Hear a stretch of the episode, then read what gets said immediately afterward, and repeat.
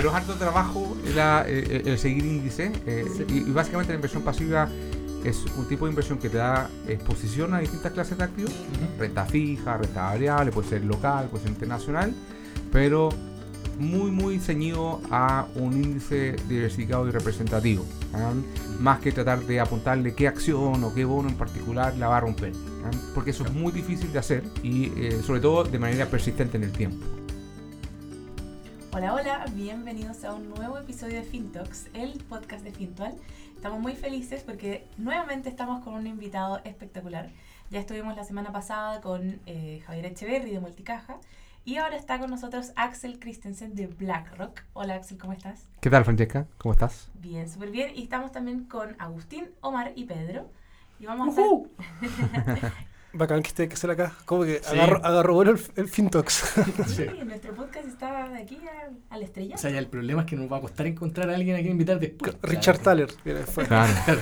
Oye, Axel, muchas gracias por, por venir. No, encantado, encantado de venir por acá. Nosotros no somos un poquito fan tuyo, pero yo creo que hay gente, en especial nuestro público, que no tiene por qué saber quién eres. Entonces, no, no, ¿nos queríais contar eh, quién eres? Bueno, eh, voy a partir diciendo que no soy. Ah, hay gente que, que me confunde. Hay un periodista que trabajaba en la tercera antes que Sí. hacía crítica de videojuegos. Le, ma- le mandamos un mail otro Ah, día, sí, creo. Creo que todavía lo hace. por ahí. Yo no soy él, me encantaría. Es un, ah, un sueño de, eh, de- de trabajo, digamos, que hacer críticas de videojuegos. Pero no, yo soy eh, por formación ingeniero civil. Pero rápidamente, digamos, después de egresado, derivé al oscuro mi- mundo financiero y me he desempeñado ahí desde los últimos 25 años, creo.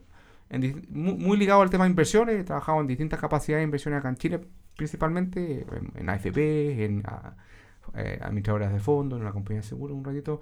Y en los últimos 10 años trabajo en BlackRock. BlackRock tampoco es una banda de heavy metal, el, principal admi- administrador de fondos en el mundo, digamos. Y eh, en estos últimos años eh, he trabajado de estratega, ¿ah? que es básicamente juntarme con clientes, con inversionistas, eh, para darle la visión de inversión que traemos en BlackRock, que, que es bien interesante, ¿ah? es como un cuentacuentos un poquito más sofisticado.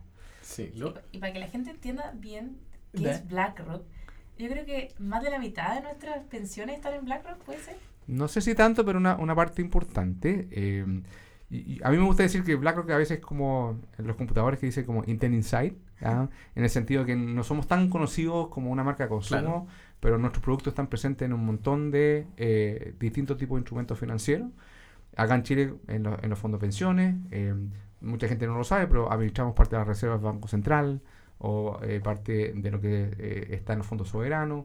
Y también hay muchos administradores, incluyendo uno muy cercano al corazón como Fintual, que ocupa a los ETF eh, de BlackRock para eh, implementar su estrategia de inversión. Perfecto, pero además, Axel, eh, no sé si la gente cachará, o sea, una cosa es que trabaja en Black, esto es súper bacán, pero tú conversás con cualquier persona del mundo financiero y le, le decís, no, es que conversamos con Axel, y, ah, o sea, ya, pero Axel, ¿qué? o sea, es una- un nivel así de reputación. Es una marca, que es no una sé, puede ser. Sí. Lo he logrado eh, con buena onda. Tiempo- tengo hartos años en, en esto, así Sí. que eso ayuda. Eh, y yo creo que también, sobre todo, eh, tengo muy buena relación con eh, los periodistas en general, ¿ah? porque Perfecto. es como que me nace hablar de temas, siento un poco, eh, el mundo financiero es bien complicado y es- a veces como muy eh, árido entenderlo. Y como, como que me nace de alguna manera tratar de acercarlo, hacerlo más concreto, hacerlo un poquito más amigable, porque la verdad no nos damos cuenta, pero pasamos eh, una parte no menor del tiempo tomando decisiones financieras. ¿Ah? Sí, o de repente deberíamos pensar, darle un poco más de cabeza. ¿ah? A mí me- como que me da risa a veces lo que nos toma para decidir qué teléfono nos vamos a comprar y a veces tenemos que tomar decisiones financieras mucho más relevantes. ¿ah? y le digamos dos segundos, digamos. Una guata, Entonces, claro, y es porque, de guata nomás y chao. porque lo encontramos más complejo, porque además los que estamos en la industria somos eh, buenos para usar términos bien difíciles de entender, entonces Claro. yo encontrado una cierta vocación en tratar de como que eh, acercar esos mundos. acercar y- esos sí, mundos y hacerlo mucho mucho más cotidiano. Bacán. Oye, y eh, por ejemplo, o sea, un, un, un mundo como que para mí, por lo menos, ha estado relativamente nuevo en los últimos dos años. Es toda esta idea de, de inversión pasiva. eh, en el fondo, no, o sea, uno, uno cuando piensa en inversión, inmediatamente piensa en que tiene que achuntarle algo. Está la película, está Hollywood con, Sí, con, esa es con un poco Wall versión, Street. sí. Y lo Eh, que o hemos- sea, desde afuera uno piensa eso, sí. Claro, y lo que hemos descubierto en este tiempo es que la, invers- la inversión pasiva parece ganarle a la, a- a la Sí. inversión, a la estrategia más activa. Había un- una noticia del diario financiero que decía que el 91% de, la- de los hedge funds o de, de, los- de los que invierten activamente, compra, vende, este es el momento para comprar, este es el momento para salir, perdían frente a una, a una inversión pasiva de sigue el índice, sigue el Claro. mercado, que es un poquito lo que nosotros queremos hacer también, que tenemos Sí. como filosofía. Es verdad. el- el, eh, ahora, mi- mis colegas en BlackRock no les gusta mucho que hablemos de eh, inversión pasiva porque dan la, inversión- de- la impresión de que como que no hacen nada. ah, Ah, como que ya. trabajan poco. Ah, pero, pero es harto trabajo la- eh, el seguir índice. eh, Sí. y, y básicamente la inversión pasiva es un tipo de inversión que te da exposición a distintas clases de activos. Renta fija, renta variable, puede ser local, puede ser internacional, pero muy, muy ceñido a un índice diversificado y representativo. ¿ah? Más que tratar de apuntarle qué acción o qué bono en particular la va a romper. ¿ah? Porque eso es muy difícil de hacer y eh, sobre todo de manera persistente en el tiempo. ¿ah? O sea, de hecho, hay bastante investigación académica, hay premios Nobel que se han ganado con respecto a lo difícil que, eh, y aquí está la persistencia, digamos, de que uno persistentemente en el tiempo le pueda ganar al promedio de mercado. ¿ah? Piensen un poco lo siguiente, el, el mercado que es en el fondo el resultado promedio de los que están comprando y vendiendo, por definición hay algunos que le van a ganar, pero por tanto número que les ganan hay otros números que, que están por debajo, ¿ah? ¿no es cierto? Eso, hacerlo persistentemente en el tiempo es muy difícil, ¿ah? porque de alguna manera las características, tu, tu eh, estrategia, tienen que de alguna manera adaptarse a mercados que están cambiando constantemente. ¿ah? Entonces, a mí me gusta decir esto, eh, ¿han escuchado alguna vez un, un, un reclam de tarjeta de crédito que hay por ahí que decía, mira, si tú encuentras un eh, inversionista que es muy bueno ¿ah? y que siempre le gana al mercado, chuta, agárralo con fuerza y no te despegues de él. Para todo lo demás, Existe. inversión pasiva. Claro. ¿ah? Porque te asegura continuidad. En general son eh, estrategias mucho más baratas de implementar, ustedes lo saben, Sí, pues, eso usan ETF y son muy poco, eh, digamos, eh, eh, son, son comisiones muy, muy bajitas, son muy transparentes. ¿ah? Yo cuando compro un ETF, por ejemplo, o un fondo índice que sigue el S&P 500, sé el, el- el índice más, Sí, sí. más, digamos, conocido en Estados Unidos, sé que tiene exactamente esas acciones. No, no, no, no tengo sorpresa que de repente hoy va a salir una acción brasileña en el portafolio, no. Tiene solamente, eh, entonces, eh, es un, digamos, una manera de invertir que ha ido ganando adeptos en la medida que también ha habido más acceso al producto. Es una cosa relativamente nueva también en muchos aspectos. Entonces, eh, en BlackRock hemos puesto harta cabeza en desarrollar este tipo de productos. Ta- también tenemos gente que se dedica a inversión activa. Creemos que, de alguna manera, como les, les comentaba, O sea, eh, hay que complementarlo. también. digamos. O sea, efectivamente. El tema es cuando uno quiere como ya apuntar a, a más personas, a, personas que no están dedicadas todo Eh, el día. Eso, eh, porque es muy fácil armar este tipo de productos en, en torno a alguna idea también. Hay típicamente este tipo de estrategias pasivas en, en- en función de países o regiones, pero también han salido mucho más temáticos. ¿ah? Hoy día tú puedes, si te gusta la robótica, por ejemplo, hoy día hay un ETF que incluye eh, empresas que solamente tienen alguna relación con la robótica Claro. o biotecnología o la idea que se te ocurra. ¿ah? Mm. Eh, hay hay eh, estrategias pasivas. Nuevamente, tú sabes a priori cuáles son los integrantes, eh, son de bajo costo, se transa, se compra y se vende en la bolsa. ¿ah? Así que los precios son también, los determinados por el mercado, son bien, bien útiles. Son como, piénsalo como una, como una especie de los- la- las partes del ego. Tú vas armando eh, la figura que tú quieres y estas son piezas pasivas muy fáciles de, de armar y desarmar. Y, Claro. y- y por lo, yo creo que por lo mismo han tomado cada vez mayor, mayor adaptación. Relevancia, por, por- por parte de adaptación. los inversi- de los inversionistas. Oye, Axel, una, una pregunta mala. como- Sí. Porque no, no, eres Pe- no, no eres Pedro Engel, eres Axel Christensen. Pero, ¿cómo, cómo, cómo veis que, que- que se viene la cosa? No sé si los próximos dos meses, no sé, no, en, en corto plazo. ¿Cómo- ¿Cuál es tu visión, tu opinión de como estratega? A ver, eh, buena pregunta. ¿ah? Ah, no es mala. preguntas malas. Hay preguntas más difíciles de contestar y otras más fáciles, pero, pero eh, no- efectivamente. eh, A, digamos, nosotros nos preguntan siempre eso Sí, y nosotros decimos, no tenemos idea. No. No. sabemos. Entonces ahora vamos a decir lo que Axel diga. no, no soy el, yo el que lo, lo piensa o lo elabora, yo formo parte de un conjunto relativamente grande. Nosotros en BlackRock acabamos de terminar una especie de conferencia en que se juntaron todas las personas relacionadas con inversionistas. Hablemos de 100 personas más o menos para que tengan una idea. Y tratamos un poco de responder esa pregunta. ¿ah? Y, digamos, para no latearlos mucho, déjame como resumirlo como en tres conceptos que, que, sacamos al limpio después de una discusión, que es bien interesante porque la verdad es que es muy difícil además llegar a un consenso. Hay, siempre van a haber diferencias. Pero, pero, ¿y, ¿cuánto hay de profecía autocumplida en una cosa así? O sea, si blanco, como que dice esto, ¿Qué es lo que vamos a hacer? No necesariamente, o sea, somos grandes, pero el mercado es mucho más grande que nosotros. Eh, hay fuerzas eh, muy importantes de, la naturaleza, digamos, por decirlo así, que más allá de lo que uno piense o no, pueden, eh, eh, eh, digamos, dirigirte a otro lado. Y además, nosotros, la, verdad es que somos administradores. ¿ah? Muchas veces actuamos a nombre de lo que nuestros clientes nos dicen. Entonces, si nuestros clientes, un fondo de pensiones o un fondo soberano, toman la decisión de subirse en algo o bajarse en algo, nosotros acatamos nomás. Entonces, ya. no es que nosotros tengamos una sola visión ¿ah? y todas las lucas para allá, sino que son miles de distintas, digamos, que capas de, flujo dependiendo de las directrices o del mandato que tu cliente te da. Y, al final se trata de saber más o menos qué está pensando el mundo. Sí, a ver, esas tres ideas. ¿ah? Primero, en la parte económica ya hay bastante evidencia de que la economía global va a entrar en una etapa de eh, menor crecimiento de lo que hemos visto prácticamente desde que terminó la crisis eh, financiera del 2008 hasta ahora. El mundo venía en proceso de recuperación económica. Ah, ya estamos llegando, por decirlo así, a los cinco minutos finales del partido. ¿ah? Por ahí el árbitro levantó el, tablero y dice 10 minutos más, ¿Mm? pero claramente no estamos finalizando el primer tiempo. ¿ah? Estamos llegando al final de un ciclo económico, además que ha sido muy, muy largo. Ha sido, promedio de los ciclos económicos duran tipo 7 años. Y, este estamos estando al, al, al, al onceavo. Perfecto. Entonces ya es bastante largo. Y todo lo que vemos de indicadores nos están demostrando que probablemente 2019 va a ser un poquito... Eh, menos eh, entretenido. menos... Eh, sí, ojo que a veces el crecimiento no por sí solo define buenas condiciones para invertir. Es una condición necesaria, pero yo te voy a decir qué otras cosas, digamos, produce que a lo mejor pueden ser un, un, motor positivo para las inversiones. Pero, pero claramente, si tú miras, eh, no tanto Estados Unidos, pero Europa, China, han mostrado algunos patrones de menor crecimiento. Ahora, aquí viene la buena parte. ¿Qué, qué cosa buena uno dice, chuta, que, ah, como, como, dicen en Game of Thrones, ah, eh, viene el invierno, como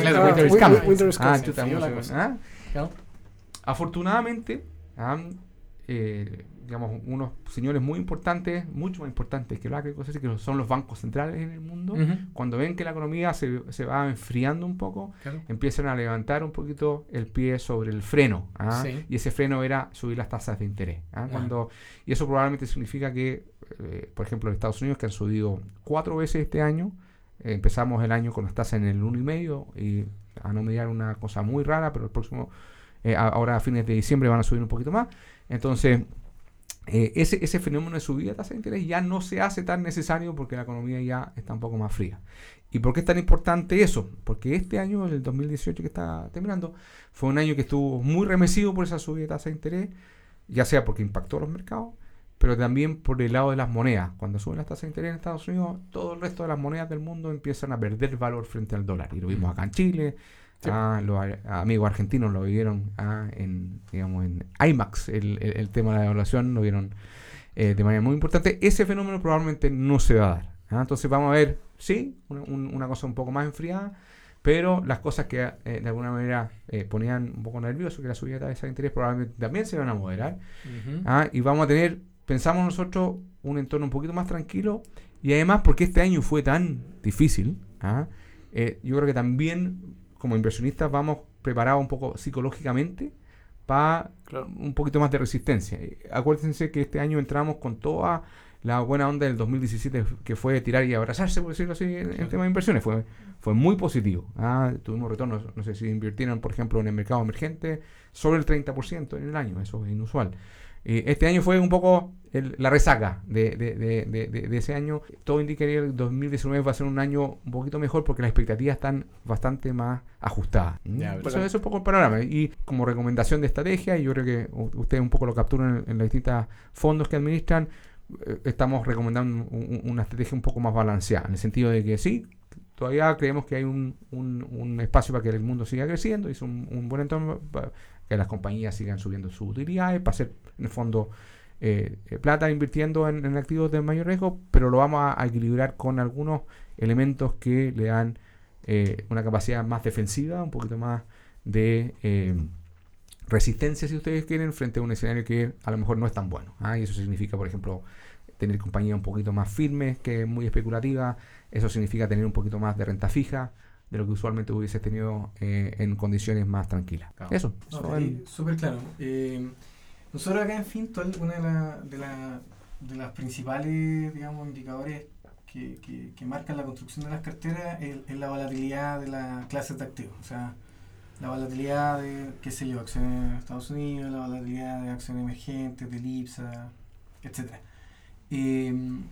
el último trimestre ha sido súper movido. eh, la volatilidad, o sea, el movimiento de precios ha sido súper fuerte en un, en, un, en, un, en un aumento que no era muy normal, porque tu- tuvimos muchos años con, con movimientos, digamos, leves y, de- y de repente el 2018 la volatilidad subió. ¿Cómo veis eso? ¿Veis que la, la volatilidad eh, llegó para quedarse? En- cuyo caso eso va a marcar eh, el- la forma de rebalancear los fondos, por ejemplo, acá en Finton. Va- lo- lo- los fondos van a cambiar debido a esas condiciones de volatilidad. ¿O tú crees que es una volatilidad pasajera que después se va a disipar? ¿no? A ver, yo es una buena pregunta porque yo creo que también eh, la base de comparación que traíamos de años atrás también era anormal. Teníamos volatilidades bastante bajas. De hecho, nosotros en BlackRock nos causó un poquito como de... Eh, estábamos medio perplejos porque veíamos, por ejemplo, el año 2017. ¿ah? ¿Se acuerdan que en algún momento estábamos medio asustados que pudiese haber una guerra nuclear entre Corea del Norte? sí. Y tú miras las volatilidades de mercado de esos mismos índices y estaban ahí, pero como, eh, muy parejo. Entonces decíamos como que como que el mercado está incólume a nada, digamos. ¿ah? claro. Eh, entonces, en ese sentido, este año un poquito más normal. O sea, estamos viendo que efectivamente hay más volatilidad.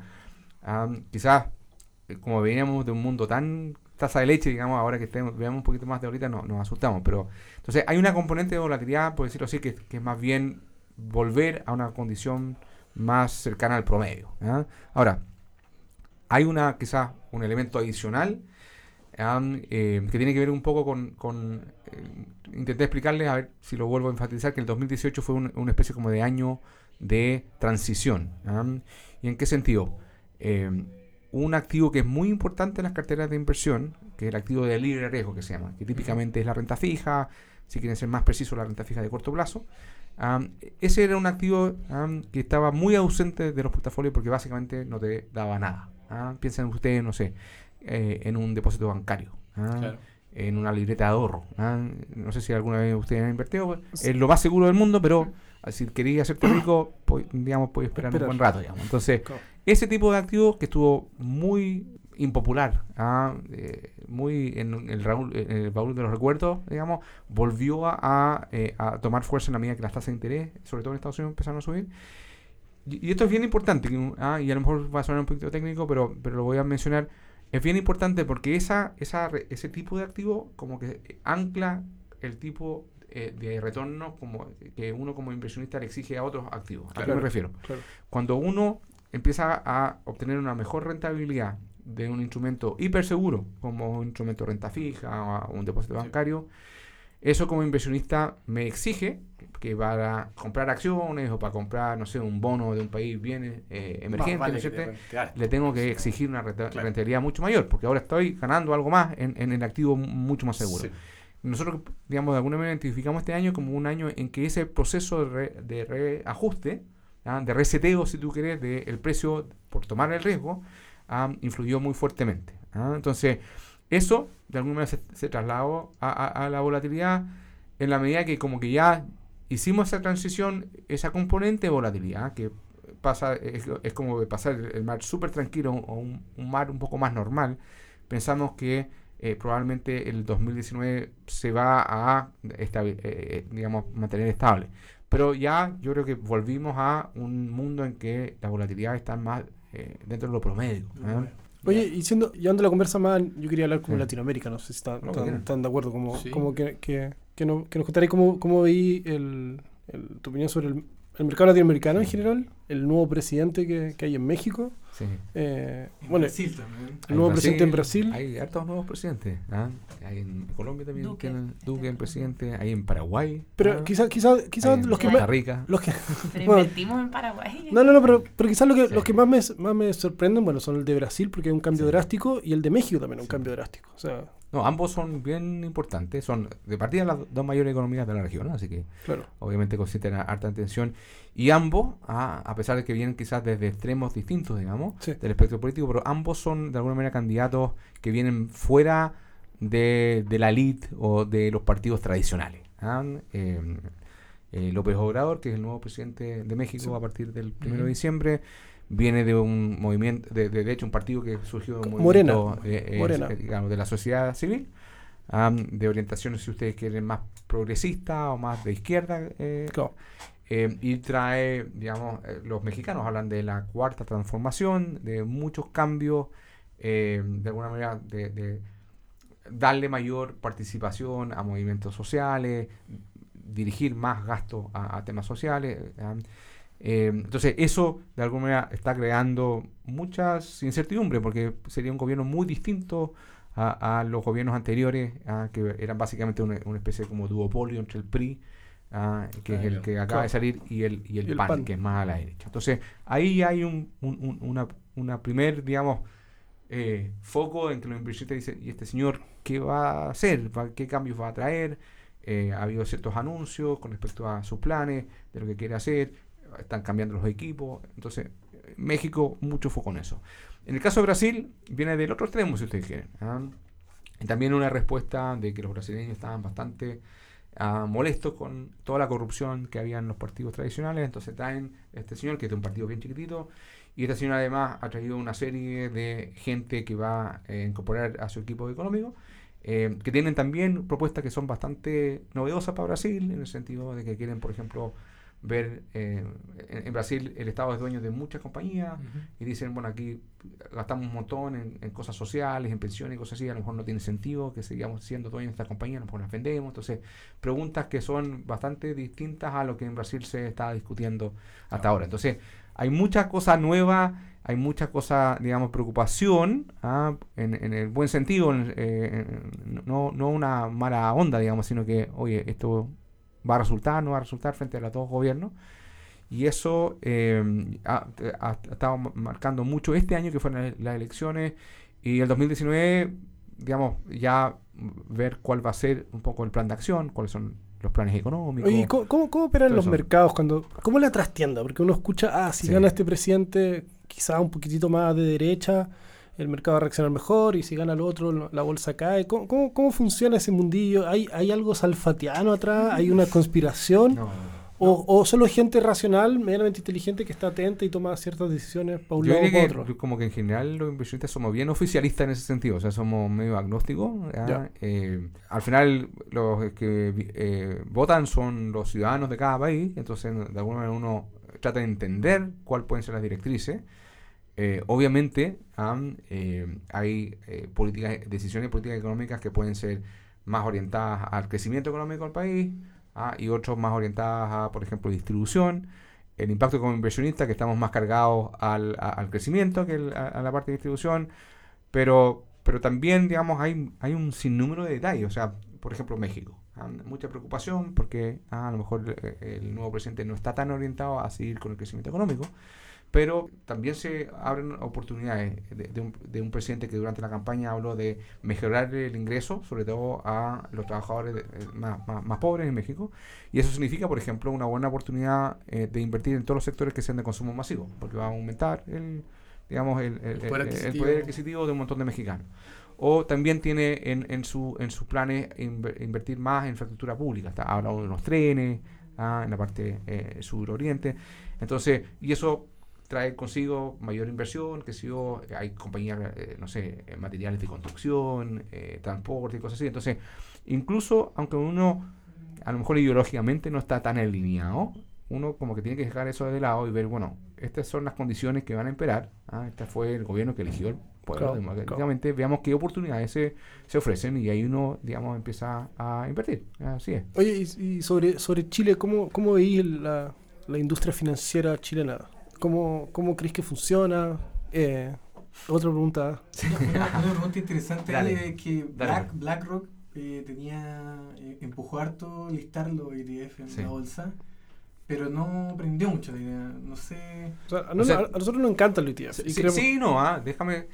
Lo que no ha aprendido quizás tanto es la inversión directa de la, de- de la gente. Claro. Pero, no, o sea, los números así lo dicen, la cantidad de uso de ETFs que hacen eh, administradores de fondos, por ejemplo, eh, o no sé, eh, Family Office y cosas así, es, ha Va- sido muy fuerte. aumentando. Ha Cla- sido muy cla- fuerte. Claro, pero no, no está como para el retail, como para el pueblo que tú dijiste que votaba, no, no Sí. tiene acceso al ETF hoy día en Chile. O puedo estar equivocado, pero O sea, tienen acceso a través de fondos mutuos.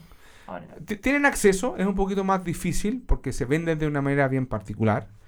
Am, tienen eh, estructuras, digamos, de distribución distintas. Am, pero no es muy distinto a como... eh, los ETF, por ejemplo, en Estados Unidos existen desde eh, fines de los 80. ah, y recién, ah, yo diría que en los, en- los últimos 5 o 10 años han tomado más notoriedad. Hay todo un proceso de, de adaptación, de que la gente los conozca. eh, ustedes lo conocen bien, digamos, en, la industria financiera hay bastante, digamos, reticencia al cambio. ¿ah? Y yo creo que es normal, porque además, a diferencia de otro tipo de, de- de industria, en general, la, la- la gente que tiene activos para invertir es gente que suele de ser de una, una edad hacia arriba, digamos. ¿ah? Y, eso, y, y los Y- viejitos y- nos tomamos un tiempo antes de, Sí, de no, y cambiar, además- digamos. además, ¿ah? humanamente tú estás preocupado de no perder, digamos. Exactamente. Que- Entonces, yo, digamos, soy optimista. A mí me, o sea, nosotros como BlackRock un poco nos da lo mismo que las personas compren directamente o lo hagan a través de fondos mutuos. Eh, si es que los fondos mutuos tienen mejor llegada, si todavía la gente acude a un administrador un poco para que los guíe, precisamente porque no se siente tan cómodo tomando las decisiones directamente. Pero eh, un poco, eh, y esto quizás un- eh, ayuda un poco a estar en mercados como Estados Unidos, que, que es como quizás ver cómo Chile puede estar en unos años más adelante donde hay más gente eh, que tenga que tiene recursos para invertir, que es importante, digamos. Se siente mucho más cómodo con usar plataformas e invertir directamente. ¿ah? Yo ah, siempre hago un poco la comparación, creo que cuando lo primero nos conocimos, pero yo te explicaba, eh, yo siempre uso, a- yo tengo una hija de 22 años y a mi, a mi papá, que ya tiene más de 70 años, que tiene una, una eh, al mundo financiero y a los bancos en particular tienen una manera de aproximarla súper distinta. Mi papá todavía valora mucho lo que es, la interacción cara a cara. A él le gusta ir al banco y ojalá hablar con una persona. Mi hija, yo creo que nunca ha pisado una sucursal bancaria y tiene cuenta corriente y hace transferencias. Y ahí le sale muy natural hacerlo de esa manera. Yo creo que en el caso de los ETF falta un poquito que eh, con el uso la gente se acostumbre a ellos tomar la decisión, armar su cartera, eh, este, se vea, lo, lo puede hacer más directamente. No es una cosa que, que se dé de un día para otro, se, se requi- requiere como cierto seteo mental también. ¿y eh, qué rol crees que y yo juega- creo que va a llegar más temprano que tarde. ¿qué, qué rol creéis que juegan eso las fintechs? O sea, ¿cuál es tu opinión de la... ¿Creí en las fintechs, estas empresas que, Sí. que mezclan finanzas con tecnología? Sin y, duda. Y, y- y- y cuál es tu opinión de, sobre una regulación fintech que, que se está hablando ya La- algunos meses? La Comisión de Mercado Sí. Financiero está sacando ahí alguna. A ver, creo súper harto en, la fintech. ¿Y por qué? Porque he sido testigo de cómo la tecnología ha acercado un montón de cosas que eran complejas, eh, las ha facilitado y, y ha hecho mucho más cercana, ¿ah? tanto a, a lo mejor a un mundo no tan experto, ¿ah? como el caso de acceso a productos financieros, como, aunque no lo crean, dentro del mundo de inversiones, la gente que toma de- decisiones de inversión, ah, por ejemplo, el caso de los ETF, de alguna manera como que piensen ustedes eh, con algunos ETF que se han desarrollado y lo podemos quizás dejar para otro para otro podcast hablar de, lo que- de los factores y cosas así literalmente lo que ha pasado es que hicimos como una especie de ingeniería en reversa de como la receta secreta de los chefs de inversiones. Entonces ya sabemos un poco la composición de sus recetas y lo podemos replicar a un precio infinitamente más bajo Ah, porque la tecnología nos permitió hacerlo. Entonces la tecnología como que empezó a, a- le corrió la cortinita, ¿no es cierto?, al mago de Oz. Claro. eh, y empezamos a, a- a ver adentro cómo se puede hacer algo mejor y de manera más barata. Y no tengo dudas que hacia afuera, en la relación con los clientes, en las plataformas, va a hacerlo mucho más fácil. En el retail lo vimos. ¿ah? Hoy día, con un clic de un botón, hoy día uno compra una cosa y por arte de magia en un par de días está en tu casa. Antes uno tenía que ir, comparar, era difícil, ¿no es cierto? Ah, ¿Cuánto tiempo crees que va a tomar en Chile ese, ese, ese clic? de- eh, yo creo que no tanto.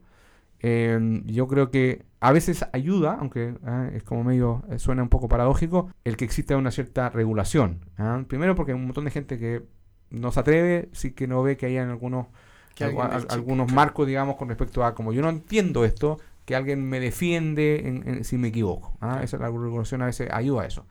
¿Ah? A, a- a pesar de que muchas veces, y ustedes lo conocen mejor que nadie, digamos, eh, entrar a, lo- a un mundo regulado significa que tienes que tener ciertas estructuras, tienes que tener, no sé, oficial de cumplimiento, Claro, un montón de cosas que, tenemos que son gastos, traer, ¿no es ¿cierto? traer a Sebastián acá que le explique todo. Sí, o sea, que son, diciendo- que son gastos, ¿no es cierto? Eh, Sí, que, pues, sí. que voy a ser súper sincero, que eh, para la rentabilidad final del inversionista en los fondos de Fintual, la verdad es que eso no aporta, No, no, le no. aporta en la seguridad de saber Exacto. que no, Claro. se, no se va a perder su plata, que nadie va a salir arrancando. Eso, eso- un eso es, un, gasto, sí. es un valor importante, no, no, no lo voy a menospreciar. Pero en cuanto a mejorar el retorno, no. No. Ah, eh, pero se requieren ambas cosas. Requiere gente, digamos, muy creativa pensando en estrategia, pero también para mucha gente, hay, hay otra gente que eso ah, por ahí no, no No- le es tan importante. Pero en el mundo financiero, Sí. ¿ya? Eh, a mucha gente le importa, y yo creo que con justa razón, digamos, que sus valores estén bien asegurados, que no se vayan a perder, que no se lo vayan a robar. ¿ah? Y es, en ese sentido la regulación creo que ayuda. Eh, creo que una regulación desde la industria también ayuda a que sea digamos, impuesta desde afuera por gente que no conoce muy bien cómo funciona la industria, así que en ese sentido creo que es valioso que usted, lo- los actores en la industria fintech tomen la, la iniciativa, porque Mm. tarde o temprano, ¿ah? Eh, si no va a ser otro, un parlamentario, ah, un Sí. abogado, una persona que no necesariamente conoce muy bien cómo funciona, Claro. va a tratar de imponer reglas que a lo mejor no se ajustan bien a la manera en que la industria tiene que funcionar. Sí, la, la asociación FinTech ha tomado la iniciativa. Yo he visto que aparecen en los medios diciendo. Sí.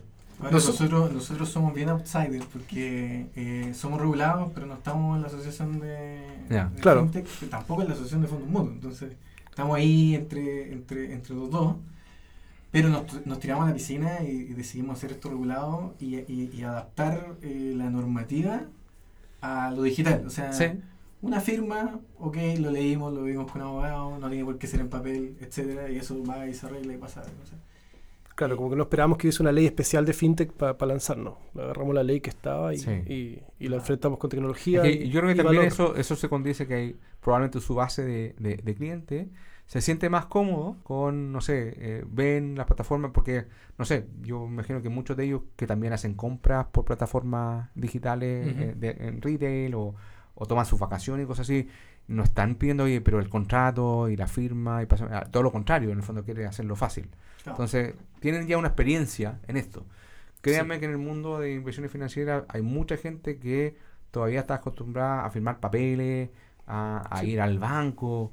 A, eh, y les gusta, o sea, sí. han, han habido un par de clientes. Nosotros tenemos una firma digital, pero han habido un par que, que dicen, pero me la pueden enviar por favor en papel, porque necesito tener un papel. ¿Sí? Sí, que tiene la misma validez, le- le- Sí. legalmente exactamente lo mismo. Oye, Ah. oye, Axel, quiero hacer un cambio drástico. Quería que, que, que nos contarais cómo un día.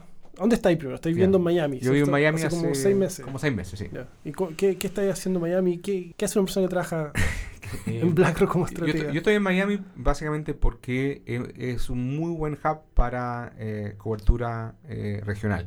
Eh, la- hace un par de semanas estuvo una, una delegación de Pro Chile en Miami, que lo están promoviendo también para un hub para todos los emprendedores chilenos que quieran entrar al mercado de Estados Unidos o a América Latina, porque, porque a ver, un- como dice un amigo mío, es eh, Miami es, el, es la ciudad más al norte de América Latina. ¿ah? Porque bueno. tiene todavía mucho de latino, Sí, hay pues, un montón de internacionalidades ahí, Sí. hay colombianos, vene- venezolanos. Cuesta encontrar a alguien que hable inglés, efectivamente. Literalmente, tú puedes, digamos, desa- desarrollarte todo en el día, español sin problemas. sí. todo tu día en español y, y todos te, te- te- te entienden. Pero tiene muy buena infraestructura, in- infraestructura, digamos, ah, americana, los caminos, pero también infraestructura en cuanto a, no sé, eh, la- las plataformas y cosas así. Y, y en el caso mío, muy buena eh, cobertura logística hacia la región. ah. Eh, a mí me toca viajar constantemente en la región y hay vuelos directos prácticamente a, ca- sí, pues, a casi todas las de- ciudades. ¿no? Mm. Ya, a mí me ha tocado, no sé, de repente ir a Monterrey, que es una ciudad importante dentro de México, pero no una ciudad más, grande. Y hay vuelos directos, por ejemplo. Ahí puedo Claro. literalmente casi por el día. Entonces, eh, estoy ahí eh, por eso.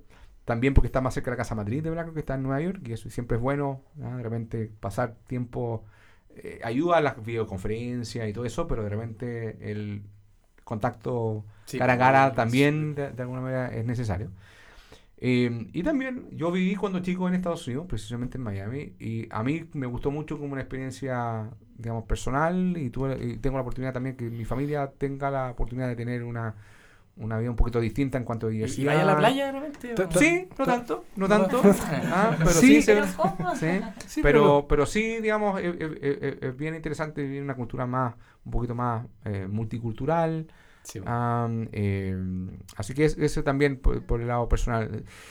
¿Y qué es lo que hago? Yo, no sé, eh, cuando no estoy viajando, ah, que una buena parte del tiempo en que estoy, ¿y qué hago cuando viajo? Me junto con inversionistas, le doy la visión de BlackRock, y para mí bien importante, siempre digo eh, hacia el final, no sé, los últimos 10, ojalá 20 minutos, a escuchar lo que ellos tienen que decir de cómo ellos desde su eh, rincón del mundo ven tanto su mercado local como se ve el mundo. Es bien distinto preguntarle a alguien cómo ve la inversión en México cuando está en México ah, a cuando está en Miami o acá en Santiago. Ah, ellos te van a dar muchos más detalles y yo Vaya, capto apren- eso. vaya aprendiendo entonces. Ah, Y cuando estoy en, en- en Miami, eh, tengo alguna eh, relación con clientes allá. Miami también un hub bien importante, ba- banca privada en la región. He tratado también de como interconectarme con la comunidad local. eh, he estado, por ejemplo, en eh, participando de algunas reuniones de la escuela de negocios, sobre todo en la parte de finanzas, la Universidad de Miami, un poco para, no sé, ver qué tipo de investigación están haciendo. Tienen un, grupo bien interesante que hace investigación en finanzas del comportamiento, que es un tema como que bien eh, novedoso. Eh, también con otras compañías que están allá, un poco cómo viene la región. No, no compañías del sector financiero, sino que compañías de farmacéutica, medios, un poco para complementar la visión que yo tenga. ¿Al- ¿Algún librito que podáis recomendar? ¿Algo que hayáis leído hace poco? Estoy leyendo, escuchando, ¿ah? Eh, aprovecho ahí los commutes, digamos, Sí. eh, para escuchar. Eh, hay un libro que se llama The, eh, The Undoing Project, el, Ah, que es de. Michael Lewis. ¿ah? Eh, es, es un libro que un poquito revisa la vida y, y un poco entra en el detalle de lo que son precisamente la economía del comportamiento. Es sobre la vida de Danny eh, Kahneman, Kahneman y Ah. Amos Tversky, que Piensa son- rápido, piensa lento. Exactamente. Fast and Ah, eh, que yo me he dado cuenta, digamos, que son eh, súper distintos en manera de ser y como, digamos, un par que, que ganaron el premio Nobel, Sí, pues, digamos, de hecho, ah, eh, eh, te sorprendería lo distintos que son y sin embargo encon- Sí, ya, encontrar súper. una manera de, de trabajar juntos notable. Y que es bien interesante porque como que de alguna manera repasan un poco, ah, y esto es súper importante, me imagino que eh, de alguna manera lo han incorporado en procesos, procesos de inversión, cómo los seres humanos continuamente nos estamos engañando sí, en sí, cuanto a, nuestros procesos de, de decisión y, y de alguna manera si uno es capaz de, de saber eso ah, y tratar de como de filtrarlo y de, de corregirlo ah, podemos tomar mejores decisiones ah. Claro. pero eh, muy interesante ah, y, eh, y sobre todo la vida ah, son economistas bien particulares porque son israelíes entonces de repente estaban haciendo investigación y de repente tenían que partir a hacer digamos eh, servicio militar y de hecho estuvieron en un par de guerras en Israel De hecho, Kahneman ah. es psicólogo, creo. No, no- ambos son psicólogos Sí. No son ni siquiera economistas, son como el primer premio. Nobel de Economía que no son es. economistas. Ah, pero, pero se dedicaron mucho precisamente a, Es un eh, librazo a ese, i- es como la investigar Biblia. ah, con respecto a cómo las personas tomamos decisiones y de alguna manera pusieron en entredicho toda esta Sí, po. teoría como central de la economía, que, que las personas somos racionales al momento de tomar decisiones. Y- Claro, y Y los El, mercados- el Uno que es mal- Homo economicus, ¿o no? ¿No es un libro aparte, pero no sé si es de ellos. Lo que sí Ah. sé es que Thaler ah, usa harto de su, de, de su Así idea. es. Ah, Richard Thaler. Y es súper int- interesante, se me- y no solamente se metieron en el tema financiero, sino que también eh, a cómo los doctores toman decisiones, a, a e- ellos aplicaron algunos de sus conocimientos a, a los procesos de selección, por ejemplo, de los eh, oficiales de las Fuerzas Armadas israelíes, de cómo identificar gente que es buen líder y no, y cosas súper interesante. Sí, es un libro como de axiomas. Yo como lo, lo veo como una Biblia casi. Claro, que- como dejarlo de sí. referencia. Pero, pero, como, pero como, también... como de ladrillos básicos y de ya, citar eh. Mateo. Pero, pero el libro mismo de Mike Lewis, que si por ahí lo han escuchado, es, es un escritor que es- ha escrito eh, muchos libros interesantes, algún, a- un par que han terminado haciendo películas. Ah, eh, The Big Short, por ejemplo, Ah, escribió él. ah, qué peliculazo. Ah, eh, Moneyball, sí. ah, eh, de cómo la esa, estadística esa- se- esa se- es la del béisbol, ¿cierto? del béisbol. Sí, también ah, muy buena. eh, eh, ¿Qué tiene que ver eso, Luis, con, con, con Moneyball? Escribió ma- un libro. Él escribió el libro. Ah, bueno, ah, bueno. Y él, eh, ese libro es bien interesante Súper estadístico. eh, eh, como eh, de cómo la estadística se metió al mundo de los deportes. para elegir mejor jugadores de béisbol. Oye, Ah. hay, hay uno más light que se llama Dan O'Reilly, que es como más eh, de consumo masivo De, tal de vez. ventas. ¿no? Eh, no, no, no, nunca tanto. ¿No? Pero hace unos TED. y es, como más, tal vez, light, por si alguno quiere eh, digerirlo más fácil. ¿Los de Game of Thrones los leíste? Que al principio lo mencionaste, ¿te leíste el Juego de No, Tronos? fíjate, No. ah, eh, Chaldini, Robert Chaldini. ¿no lo ¿Quién es ese? No, no lo cacho. Puta, bueno, ya estoy. es, es la misma onda de, de behavioral economics y de predictivamente irracionales.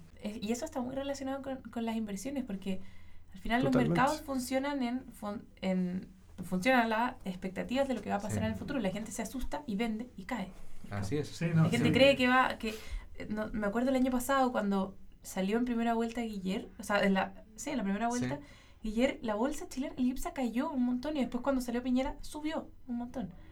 Y me acuerdo también que hubo una nota en el Mercurio del presidente de la bolsa, en ese tiempo Camus, que dijo, si sale Piñera la bolsa se va a disparar, o si no sale, se va a caer. Y todo el mundo lo criticó como manipulando el mercado, pero eso es verdad, eso pasa. La gente se asusta y dice, chuta, si sale un presidente de izquierda no le va a ir también, voy a vender. Y cae. Y la gente no actúa Mm. racionalmente en, en las inversiones. No, hay eso, Hay eh, varios hay un montón de otras cosas. Sí. la que, eh, los seres humanos pensamos que muchas veces, eh, no sé, porque nos va bien en una cierta cosa, tenemos capacidad de seguir ¿no? Claro. yéndonos bien. No, pero y aparte no, no, Eh, nos, duele, nos duele más perder un Exacto. monto que la Eso. felicidad que nos produce ganar ese mismo monto, es- que es uno de es- estos es- axiomas de... Todo ese tipo de cosas son súper relevantes porque si tú en el fondo los conoces ah, y los manejas bien, entre paréntesis, los seres humanos, salvo un- una minúscula porcentaje de personas, tenemos muchas dificultades de pensar y de- sobre todo de actuar en función de lo que son las verdaderas distribuciones probabilísticas. Generalmente Sí. pensamos que, Totalmente. ah, de- que tenemos más suerte de la que realmente tenemos. Claro. ah, Aquí, Manejado eh, mejor que el promedio. El 90% de la gente Exacto. cree que maneja mejor el Entonces, promedio. Si, si uno es capaz de corregir por eso, ¿ah? y, y, y por eso, en el fondo, eh, eh, volviendo un poco a esto del activo versus pasivo, en el fondo la inversión pasiva eh, es un acto muy humilde de decir, mira, yo en realidad no, No. le voy a ganar el mercado. no cacho Ah, tanto. yo voy a, Sí. a- a- me voy a tratar de ir al promedio del mercado, ya con eso voy a estar mejor que el 50%, Claro. ¿ah? y lo voy a tratar de hacer de la manera más, más eficiente posible y, ah, eh, y oja- ojalá lo más barato posible. Y aunque no sé, ah, esto es como casi, ¿cómo pasa? Ah, si uno es capaz de hacerlo eso consistentemente, de repente te vas a dar- no te vas a dar cuenta que no, no solamente vas a ganar el 50%, porque ese 50% siempre va cambiando. Un año tú le ganas al mercado, pero otro año no. ¿ah? Entonces, en el tiempo, irte pegadito a, a esa referencia de mercado muchas veces te pone en los top 10, digamos, en cuanto a desempeño. Exacto. Porque todo el resto subió y bajó y tú, y tú te mantuviste Te constante en, en- en el promedio. Entonces, eso tiene que ver con respecto a las maneras en que tomamos las decisiones, en cómo nos sentimos súper macanudos, porque Oye, tuvimos buena suerte. con la, con la pregunta que hizo Pedro Sí. de cómo está el próximo año y Sí. todo esto, cómo se venía. Entonces, eh, para un inversionista que toma la decisión de ir a inversión pasiva y está pensando en un largo plazo, no tiene que preocuparse tanto de No, no tanto, todo ese Pero, detalle. pero yo creo que también, o sea, a ver, so- somos seres humanos, tenemos emociones. Y, yo tenía, mi un- mi uno de mis primeros jefes me dijo, en el mundo de inversiones, de alguna manera como que tienes que ceñirte a dos como máximas. Tienes que comer bien, eso significa que tienes que tener un buen retorno para poder comer bien, pero tienes que dormir bien.